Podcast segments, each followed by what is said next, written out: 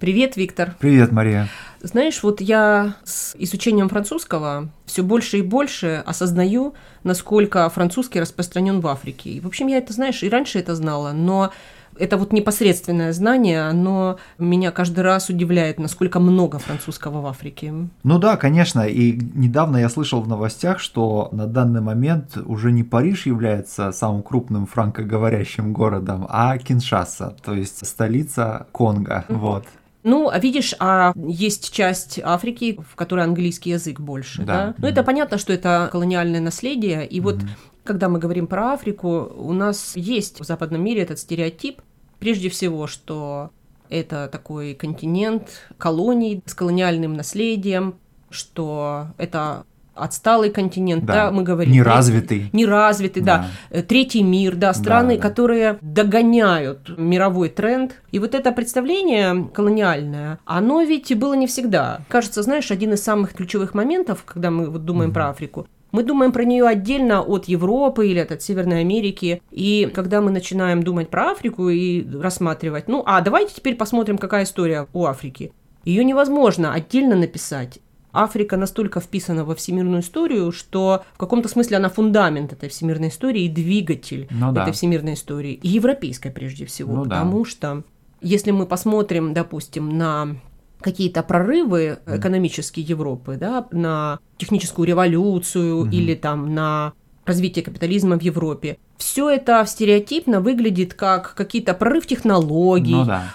какая-то протестантская этика. Угу которая позволила, да, вот какую-то ментальность развить, развить да. да. Вот. А по большому счету работорговля в становлении капитализма играла такую колоссальную роль, что у меня есть такой даже образ ракеты. Вот ракета, когда стартует, да, угу. у нее есть там разные ступени, и она в какой-то момент эти ступени отбрасывает. Ну да. Вот работорговля как ступень ну, ракеты.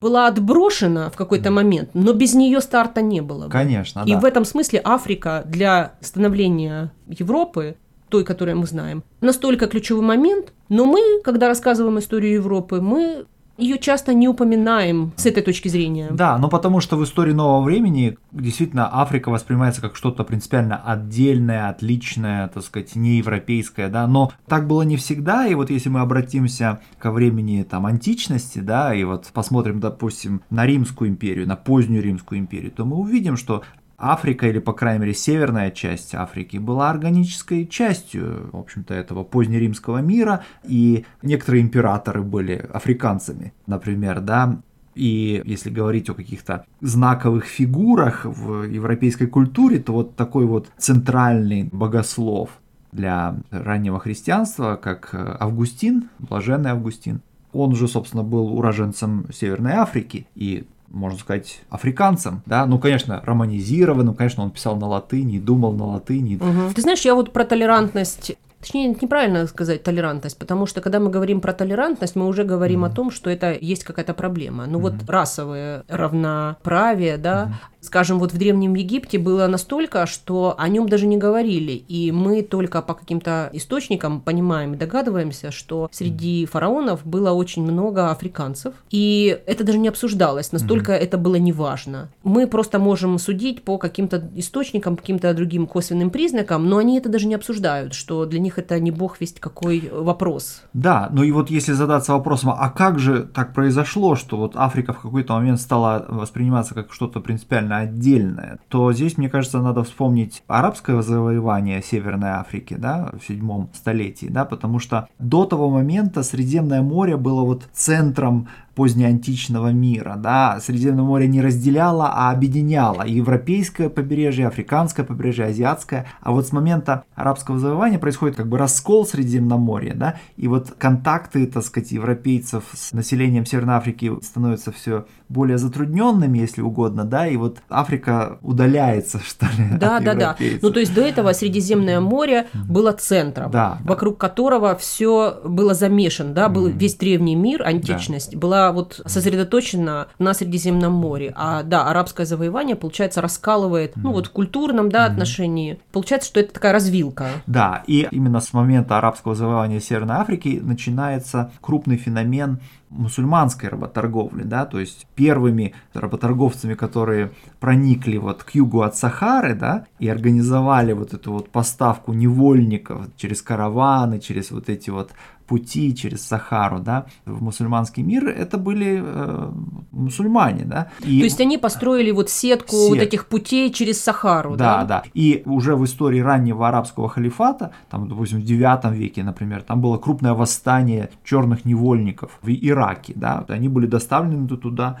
в результате этой работорговли вот э, с восточного побережья Африки. Да, ну вот смотри, рабство в мусульманских странах отличается, например, от того рабства, которое мы, скажем, видим в Карибском, Карибском регионе. регионе да. да. Там вот, если мы смотрим, значит, на Запад, да, угу. то тут скорее вот работа на плантациях, да. и это экономическая такая эксплуатация. Да. А вот если мы возьмем мусульманские страны, это немножко другой стиль угу. рабства, потому что рабы вписаны в семью, да, они, конечно, не являются частью семьи вот в родственном смысле да. слова, но это скорее обслуживающий персонал да. вот конкретного отдельного хозяйства. Да, потому что они, как правило, используются вот в обслуге. И рабы правителей, да, это на самом деле люди, у которых есть возможность сделать карьеру, потому что они близко находятся к правителю, да. Да, получается, быть рабом да, правителя да. это очень выгодная, очень большая должность. Да. И вот в истории всех мусульманских, практически всех мусульманских государств, империй, да, даже не арабских, да, вот, например, там Османская империя, да,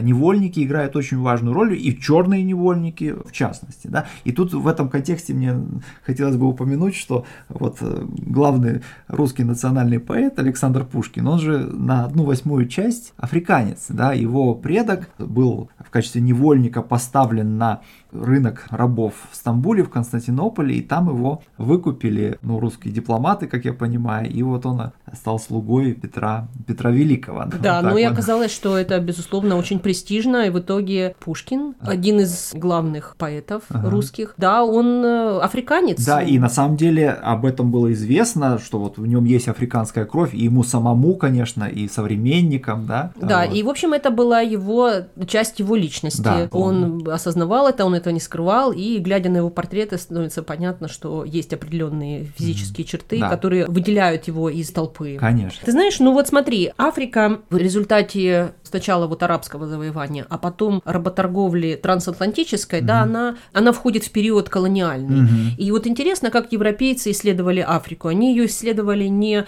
на юг mm-hmm. сквозь Сахару, mm-hmm. да, а они ее исследовали вокруг, да. по побережью. Ну вот португальцы, mm-hmm. да, да, вот они обплывали да, Африку. Да. И исследование Африки произошло от побережья угу. внутрь Африки. Да. И, собственно говоря, сначала были открыты эти контуры, да. да, и потом только уже произошло вот это дальнейшее исследование. Но самое интересное, что вот когда я говорю про работорговлю, первый образ, который мы mm рисуем, да, это торговля, скажем, между Африкой и Северной Америкой, и mm это некий такой трансатлантический, трансатлантическая часть. Да. Но в действительности это только последний этап в цепочке mm работорговли, да. потому что сама работорговля начиналась глубоко там в регионах да, африканских. Да. Местные правители сами ловили местное население да, да. и продавали его. То есть это был как бы вот внутри самой Африки была очень зашита большая часть этой работорговли. Конечно, да. И вот, собственно, европейцы начинают проникать вглубь Африки довольно поздно, да, то есть это происходит фактически только в 19 веке, когда открытие хинина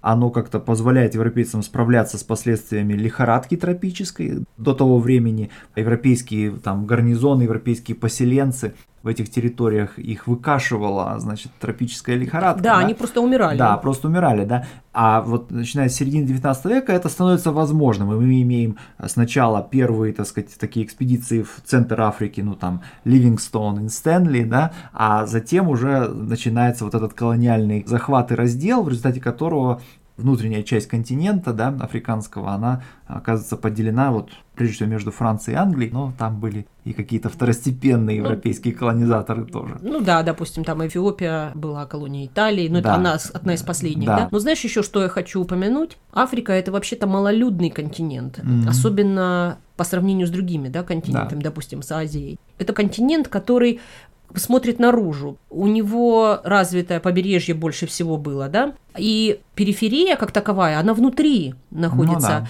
То есть то, что это географический или геометрический центр, это не значит, что это политический центр. Порты, да, самое, да. это то, что самое главное в Африке Да, есть. это мы видим по конфигурации даже железнодорожных путей, да. Создается впечатление, что не столько железные дороги соединяют разные части Африки между собой, сколько они соединяют разные глубинные части Африки с побережьем и с портом. Да, да и, соответственно, с другими странами. Да. да, Африка, безусловно, вписана во всемирный процесс. Ну, ну хорошо. Ну пока. Пока.